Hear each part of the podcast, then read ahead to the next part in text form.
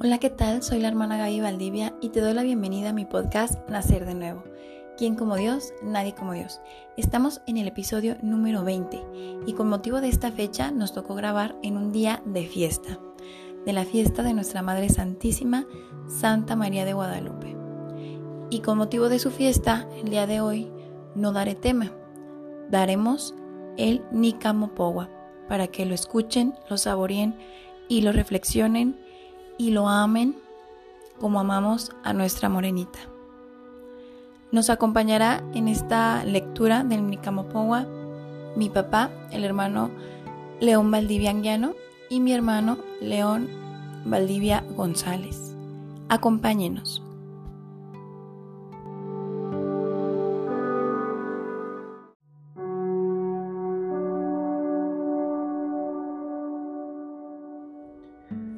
Aquí se narra, se conjunta, como hace poco, de manera portentosa, se apareció la perfecta Virgen Santa María, Madre de Dios, nuestra Reina, allá en el Tepeyac, nariz del monte, de renombre Guadalupe.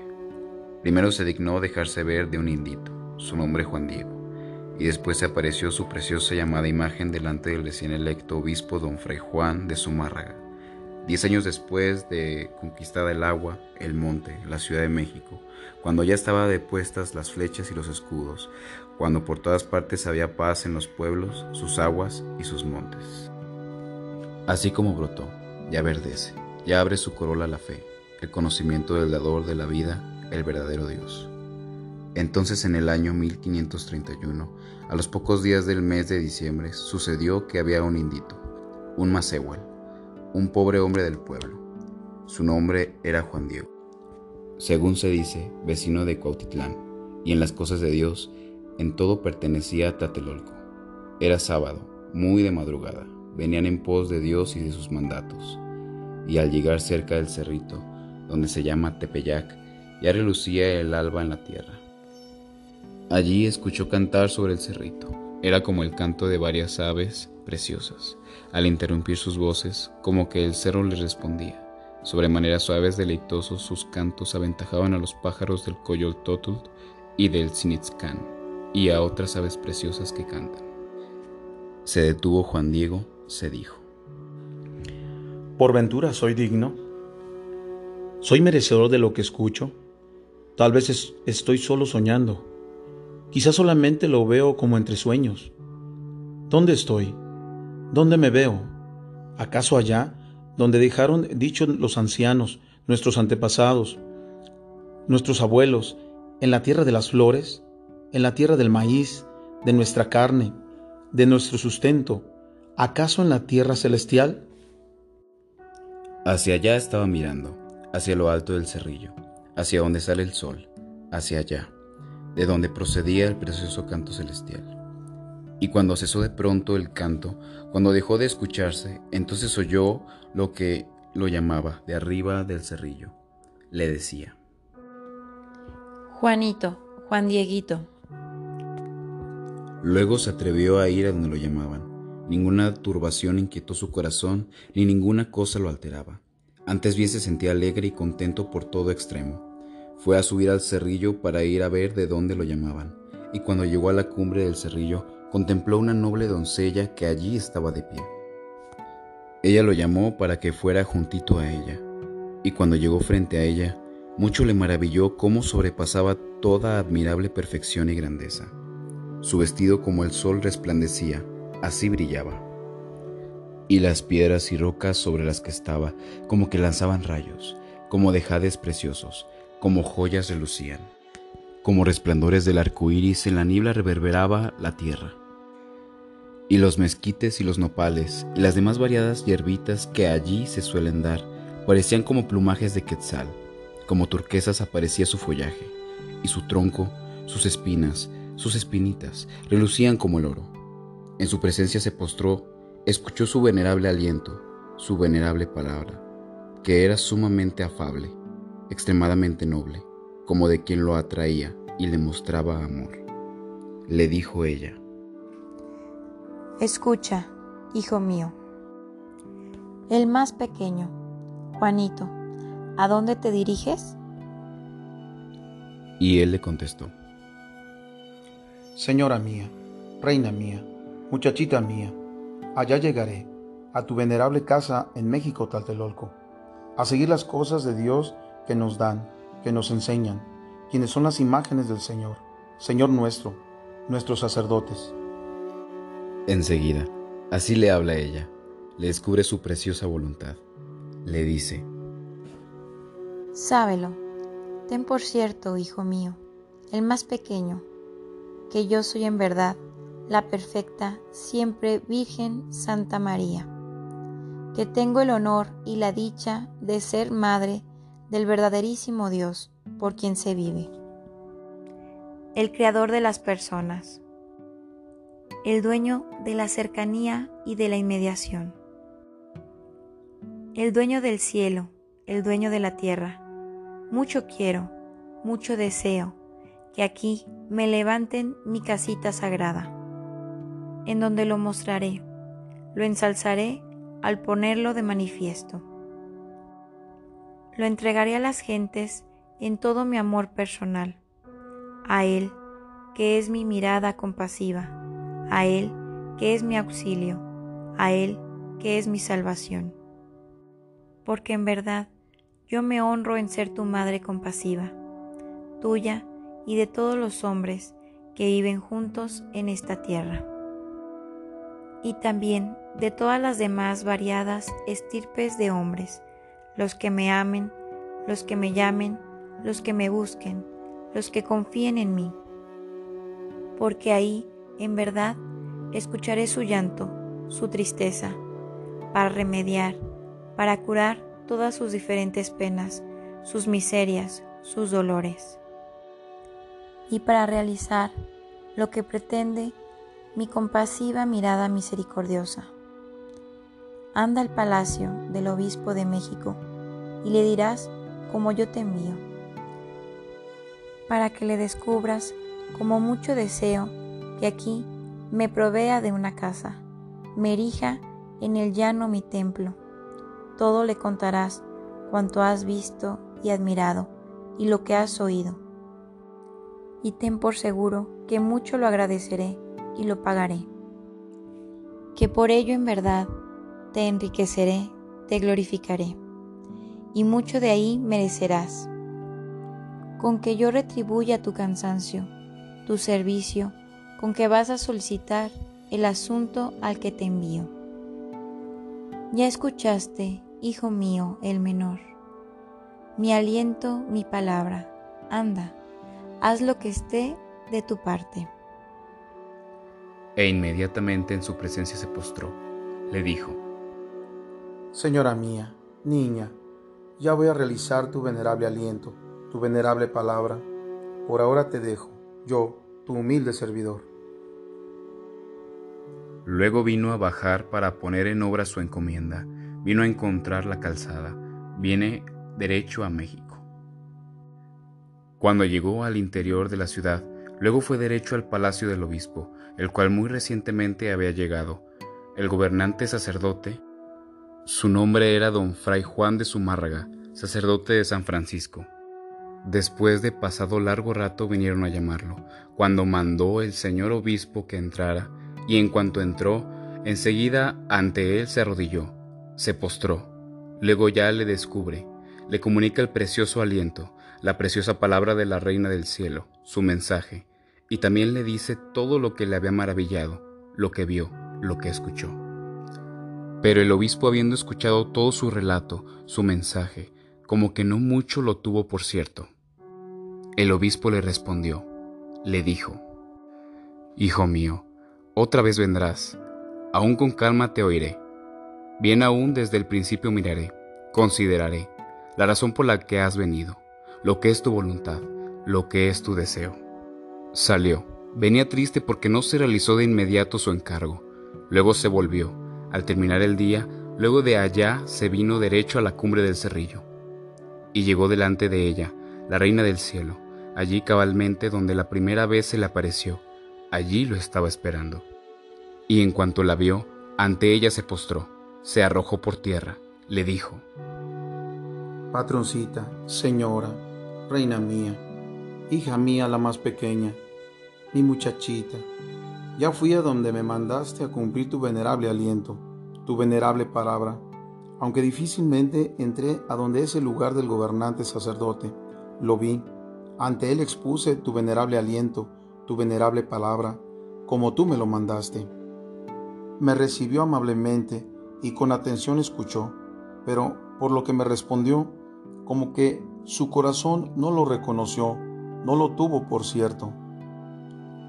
Me dijo, otra vez vendrás, aún con calma te escucharé, bien aún desde el principio, veré por lo que has venido, lo que es tu deseo, lo que es tu voluntad. Bien en ello miraré, según me respondió, que piensa que tu venerable casa divina que quieres que aquí se te haga, tal vez yo nada más lo invento, o tal vez no viene de tus venerables labios. Por esto, mucho te suplico, señora mía, reina mía, muchachita mía, que alguno de los estimados nobles que se ha conocido, respetado, honrado, le encargues que conduzca, que lleve tu, venerable aliento, tu venerable palabra para que le crean. Porque en verdad yo soy un hombre del campo, soy la cuerda de los cargadores, en verdad soy parihuela, solo sois cola, soy ala, yo mismo necesito ser conducido, llevado a cuestas. No es lugar de mi andar ni de mi detenerme, allá a donde me envías, mi muchachita, mi hija la más pequeña, señora, mi niña. Por favor, dispénsame, afligiré con pena tu rostro, tu corazón, iré a caer en tu enojo, en tu disgusto, señora, dueña mía. Le respondió la perfecta Virgen, digna de honra y veneración.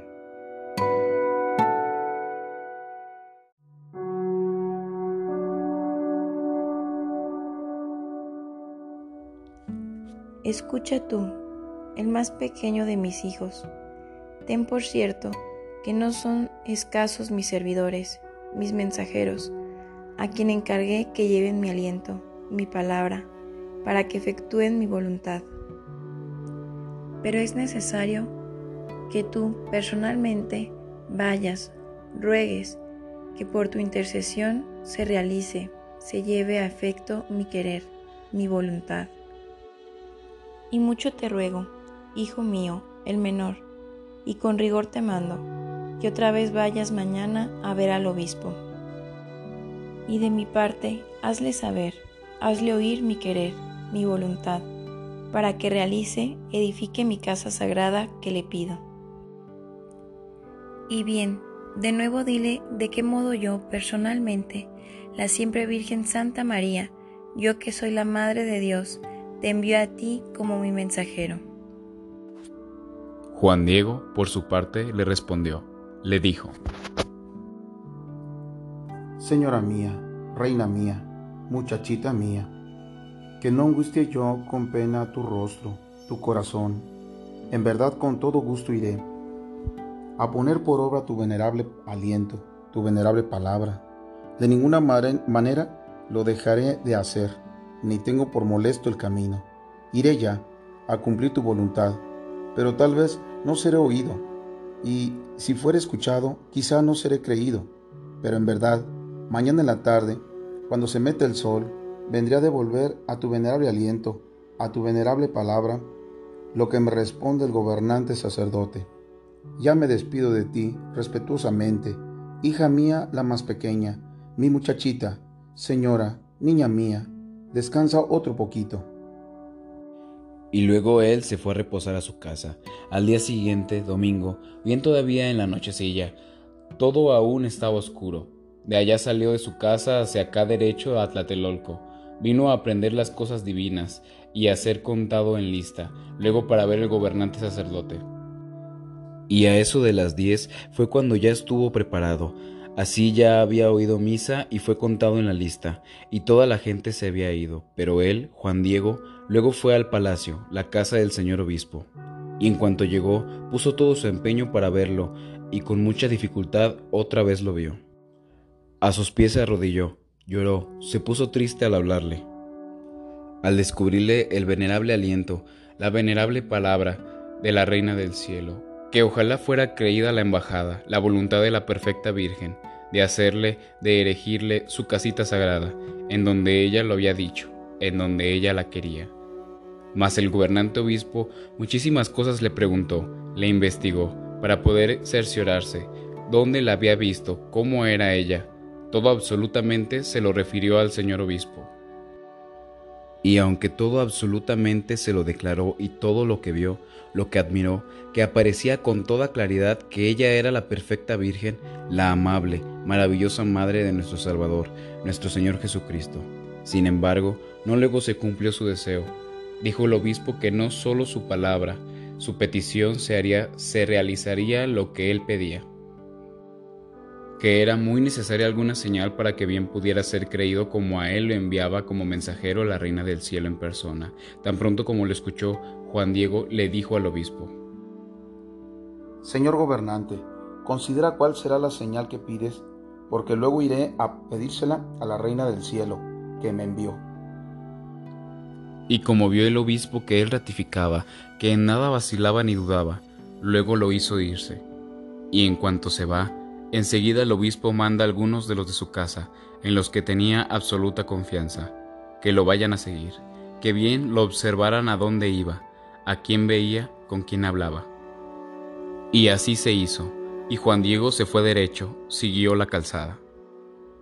Pero los que lo seguían, donde se abre la barranca, cerca del Tepeyac, en el puente de madera, lo vinieron a perder. Y aunque por todas partes buscaron, en ninguna parte lo vieron y así se volvieron, no solo porque con ellos se fastidiaron grandemente, sino también porque él los disgustó, los hizo enojar. Así le fueron a contar al señor obispo, le metieron en la cabeza que no le creyera, le dijeron como nomás le contaba mentiras, que solo inventaba lo que venía a decirle, o que solo soñaba o imaginaba lo que le decía, lo que le pedía. Y bien así lo determinaron que si otra vez venía, regresaba, allí lo agarrarían y fuertemente lo castigarían, para que ya no volviera a decir mentira ni alborotar a la gente. Entretanto, Juan Diego estaba con la Santísima Virgen, diciéndole la respuesta que traía del señor obispo, la que, oída por la señora, le dijo, Bien está, hijito mío, volverás aquí mañana para que lleves al obispo la señal que te ha pedido. Con eso te creerá, y acerca de esto ya no dudará, ni de ti sospechará. Y sábete, hijito mío, que yo te pagaré tu cuidado y el trabajo y cansancio que por mí has prodigado. Ea, vete ahora, que mañana aquí te aguardo. Y al día siguiente, lunes, cuando Juan Diego debía llevar alguna señal para ser creído, ya no volvió, porque cuando fue a llegar a su casa a un tío suyo, de nombre Juan Bernardino, se le había sentado la enfermedad, estaba muy grave. Aún fue a llamar al médico, todavía se ocupó de él, pero ya no era tiempo, pues ya estaba agonizando. Y cuando anocheció, le rogó su tío que cuando aún fuere de madrugada, aún a oscuras, saliera hacia acá, viniera a llamar a Tetelolco a alguno de los sacerdotes para que fuera a confesarlo, para que fuera a prepararlo porque eso ya estaba en su corazón, que en verdad ya era tiempo, que ya entonces moriría, porque ya no se levantaría, ya no se sanaría. Y el martes, cuando todavía estaba muy oscuro, de allá vino a salir, de su casa, Juan Diego, a llamar al sacerdote Tatelolco, y cuando se acercó al lado del cerrito, al pie del Tepeyac, terminación de la sierra, donde sale el camino, hacia donde se pone el sol, en donde antes él había salido, dijo, si sigo de hecho el camino, no vaya a ser que me vea esta noble señora y seguro, como antes, me detendrá para que le lleve la señal al sacerdote que gobierna, como me lo mandó. Que primero nos deje nuestra aflicción, que antes yo llame deprisa al sacerdote religioso, al que el pobre de mi tío no hace más que aguardarlo Enseguida rodeó el cerro, subió por en medio y de allí, atravesando, vino a pasar hasta donde sale el sol, para rápido ir a llegar a México, para que no lo detuviera la reina del cielo.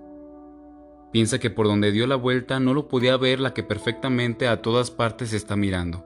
La vio como vino a bajar ella de la cumbre del cerrito. Desde allí lo había estado mirando, de donde antes lo vio. Le vino a salir al encuentro, a un lado del cerro, le vino a atajar los pasos. Le dijo, Hijo mío, el más pequeño, ¿qué pasa? ¿A dónde vas? ¿A dónde te diriges? Y él tal vez un poco se apenó, o quizás se avergonzó, o tal vez de ella se asustó, se espantó. Ante ella se postró, la saludó, le dijo, Mi jovencita, hija mía, la más pequeña, niña mía, ojalá que estés contenta. ¿Cómo te amaneció? ¿Acaso sientes bien tu amado cuerpecito? Señora mía, niña mía, con qué pena angustiaré tu rostro, tu corazón, te hago saber, muchachita mía, que está muy grave un servidor tuyo, tío mío. Una gran enfermedad se le ha asentado. Seguro que pronto va a morir de ella. Y ahora iré deprisa a tu venerable casa de México, a llamar a alguno de los amados de nuestro Señor, a uno de nuestros sacerdotes, para que vaya a confesarlo y a dejarlo preparado, porque en realidad para esto nacimos los que venimos a esperar el trabajo de nuestra muerte. Mas, si voy a llevarlo a efecto, luego aquí otra vez volveré, para ir a llevar tu venerable aliento, tu venerable palabra, señora, muchachita, muchachita mía, perdóname. Todavía tenme un poco de paciencia, porque con ello no te engaño, hija mía, la más pequeña, niña mía. Mañana, sin falta, vendré a toda prisa en cuanto oyó la palabra de Juan Diego, le respondió la compasiva, la perfecta Virgen. Escucha, ponlo en tu corazón, hijo mío el menor, que no es nada lo que te espantó, lo que te afligió. No se perturbe tu rostro, tu corazón. No temas esta enfermedad, ni ninguna otra enfermedad, ni cosa punzante ni aflictiva. ¿No estoy yo aquí que tengo el honor y la dicha de ser tu madre? ¿No estás bajo mi sombra y mi resguardo? ¿No soy yo la fuente de tu alegría? ¿No estás en el hueco de mi manto, en el cruce de mis brazos? ¿Acaso tienes necesidad de alguna otra cosa? Que ninguna otra cosa te aflija, que no te inquiete, que no te acongoje la enfermedad de tu tío porque de ella no morirá por ahora. Ten por cierto que ya sanó. Y luego en aquel mismo momento sanó su tío, como después se supo. Y Juan Diego, cuando escuchó el venerable aliento, la venerable palabra de la Reina del Cielo, muchísimo con ello se tranquilizó, bien con ello se apaciguó su corazón. Y le suplicó inmediatamente lo que enviara como mensajero a ver al gobernante obispo, a llevarle su señal de comprobación para que él lo creyera. Y la reina celestial luego le mandó que subiera a la cumbre del cerrito, en donde él la había visto antes. Le dijo, Sube tú, el más pequeño de mis hijos, a la cumbre del cerrito, y allí, donde tú me viste, donde te di mi mandato, allí verás extendidas flores variadas. Córtalas, reúnelas, ponlas todas juntas. Luego baja enseguida, tráelas aquí, a mi presencia. Y luego Juan Diego subió al cerrito.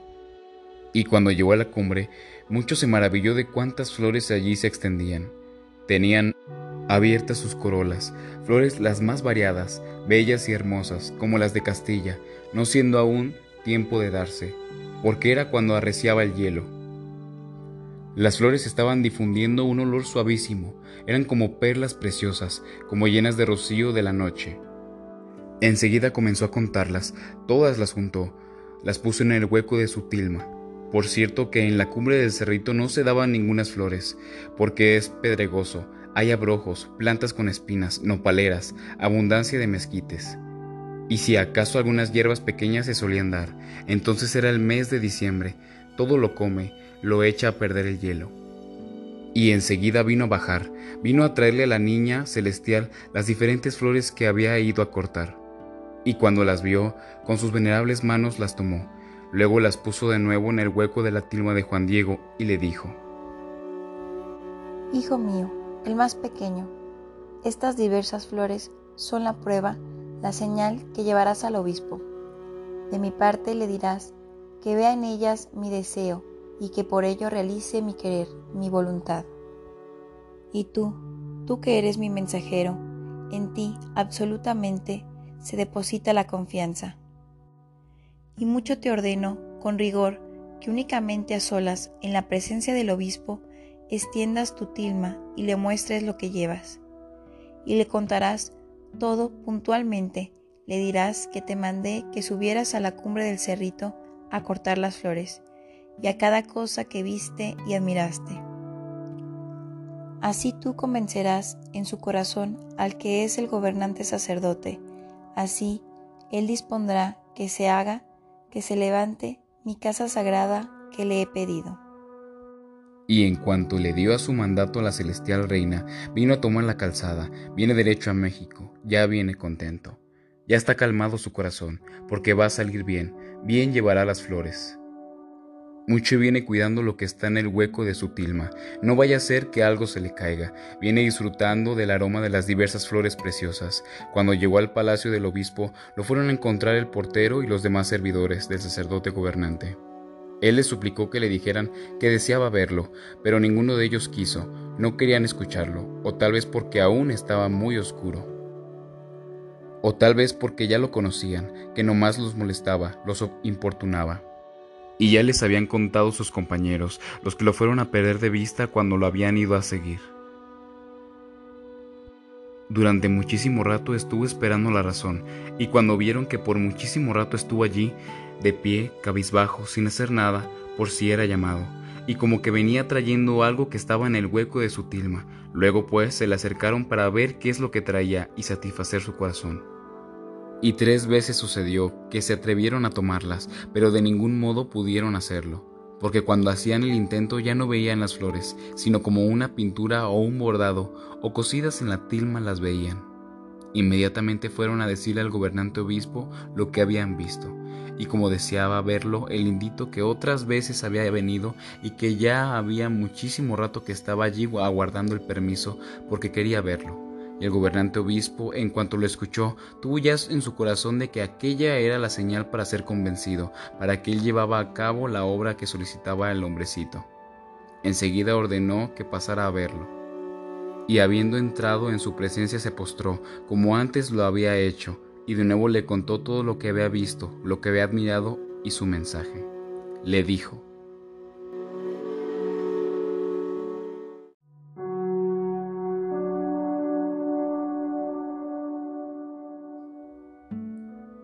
Señor mío, gobernante, en verdad, ya hice, ya cumplí según me ordenaste. Así fui a decirle a la señora, mi ama, la niña celestial, Santa María, la amada Madre de Dios, que tú pedías una señal para poder creerme, para que le hiciera su casita sagrada, allá donde ella te pedía que la construyeras. Y también le dije que yo te había dado mi palabra de venir a traerte alguna señal, alguna prueba de su venerable voluntad, como me lo encargaste. Y ella escuchó bien tu venerable aliento, tu venerable palabra, y recibió con alegría tu petición de la señal, de la prueba, para que se haga, se cumpla su amable voluntad. Y ahora, cuando era todavía de noche, me mandó para que otra vez viniera a verte, y yo le pedí una señal para ser creído, como me dijo que me la daría, e inmediatamente lo cumplió. Y me mandó a la cumbre del cerrito en donde antes yo la había visto, para que allí cortara diversas flores como las de Castilla. Y yo las fui a cortar, se las fui a llevar allá abajo y con sus venerables manos las tomó. Luego, de nuevo, las puso en el hueco de mi tilma. Aunque bien yo sabía que no es lugar donde se den flores, la cumbre del cerrito, porque solo es pedregoso. Hay abrojos, plantas espinosas, nopales silvestres, mezquites. No por ello dudé, no por ello titubeé. Fui a acercarme a la cumbre del cerrito. Miré que ya era la tierra florida. Allí habían brotado variadas flores, como las rosas de Castilla, de lo más fino que hay, llenas de rocío, esplendorosas. Así luego las fui a cortar. Y ella me dijo que de su parte te las diera, y que así yo probaría para que tú vieras la señal que le pedías, para realizar su venerable voluntad, y para que aparezca que es verdad mi palabra, mi mensaje. Aquí las tienes, hazme favor de recibirlas y luego extendió su blanca tilma, en cuyo hueco estaban las flores, y al caer al suelo todas las variadas flores como las de la Castilla. Luego allí en su tilma se convirtió en señal, se apareció de repente la amada imagen de la perfecta Virgen Santa María, Madre de Dios, en la forma y figura en que ahora está en donde ahora es conservada en su amada casita, en su sagrada casita en el Tepeyac, que se llama Guadalupe. Y en cuanto la contempló el obispo gobernante y también todos los que allí estaban, se arrodillaron, mucho la admiraron. Se pusieron de pie para verla, se conmovieron, se afligió su corazón, como se elevó su corazón, su pensamiento. Y el obispo gobernante con lágrimas, con tristeza, le suplicó, le pidió perdón por no haber realizado su venerable voluntad, su venerable aliento, su venerable palabra. Y el obispo se levantó, desató del cuello de donde estaba atada la vestidura la tilma de Juan Diego, en la que se apareció, en donde se convirtió en venerable señal la reina celestial. Y luego la llevó allá, la fue a colocar en su oratorio. Y todavía allí pasó un día entero Juan Diego en la casa del obispo, quien hizo que se quedara allí. Y al día siguiente le dijo, Anda, vamos a que me muestres dónde es la venerable voluntad de la Reina del Cielo que levante su templo. De inmediato se dio orden de hacerlo, levantarlo. Y Juan Diego, en cuanto mostró en dónde había mandado a la Señora del Cielo que se le levantara su casita sagrada, luego pidió permiso que quería ir a su casa para ir a ver a su tío Juan Bernardino, que estaba muy grave cuando lo dejó, y había ido a llamar a uno de los sacerdotes a Tatelolco para que lo confesara y lo dispusiera, de quien la Reina del Cielo le había dicho que ya estaba sanado. Pero no lo dejaron ir solo, sino que lo acompañaron a su casa, y cuando llegaron vieron a su venerable tío que estaba sano, absolutamente nada le dolía. Y él, por su parte, mucho se admiró de la forma en que su sobrino era acompañado y muy honrado. Le preguntó a su sobrino por qué así sucedía, el que mucho le honraran. Y él le dijo que cuando lo dejó para ir a llamarle un sacerdote para que lo confesara, lo dispusiera, allá en el Tepeyac se le apareció la Señora del Cielo, y lo envió a México a ver al gobernante obispo, para que allí le edificara su casa en el Tepeyac. Y que ella le dijo que no se afligiera, porque ya su tío estaba curado, y con esto mucho se tranquilizó su corazón. Su tío le dijo que era verdad que en aquel preciso momento ella lo sanó y que la contempló exactamente en la misma forma como se le había parecido a su sobrino. Y le dijo cómo a él también lo había enviado a México para que viera al obispo, y que también, cuando fuera a verlo, todo absolutamente se lo manifestara, le dijera lo que había contemplado y la manera maravillosa en que lo había sanado, y que bien así se le llamara, bien así se le nombrara, la perfecta Virgen Santa María de Guadalupe, su amada imagen. Y enseguida llevaron a Juan Bernardino a la presencia del gobernante obispo para que viniera a hablarle, delante de él diera testimonio. Y junto con su sobrino Juan Diego, el obispo los hospedó en su casa unos cuantos días, mientras que se levantó la casita sagrada de la niña reina allá en el Tepeyac, donde se le mostró a Juan Diego. Y después de que el señor obispo la tuvo algún tiempo, Trasladó a la iglesia mayor la preciosa reverenciada imagen de la amada niña celestial. La vino a sacar de su palacio, de su oratorio en donde estaba, para que todos la vieran, se admiraran de su preciosa imagen. Y absolutamente todos, toda la ciudad, sin faltar nadie, se estremecieron cuando fueron a contemplar, a admirar su preciosa imagen.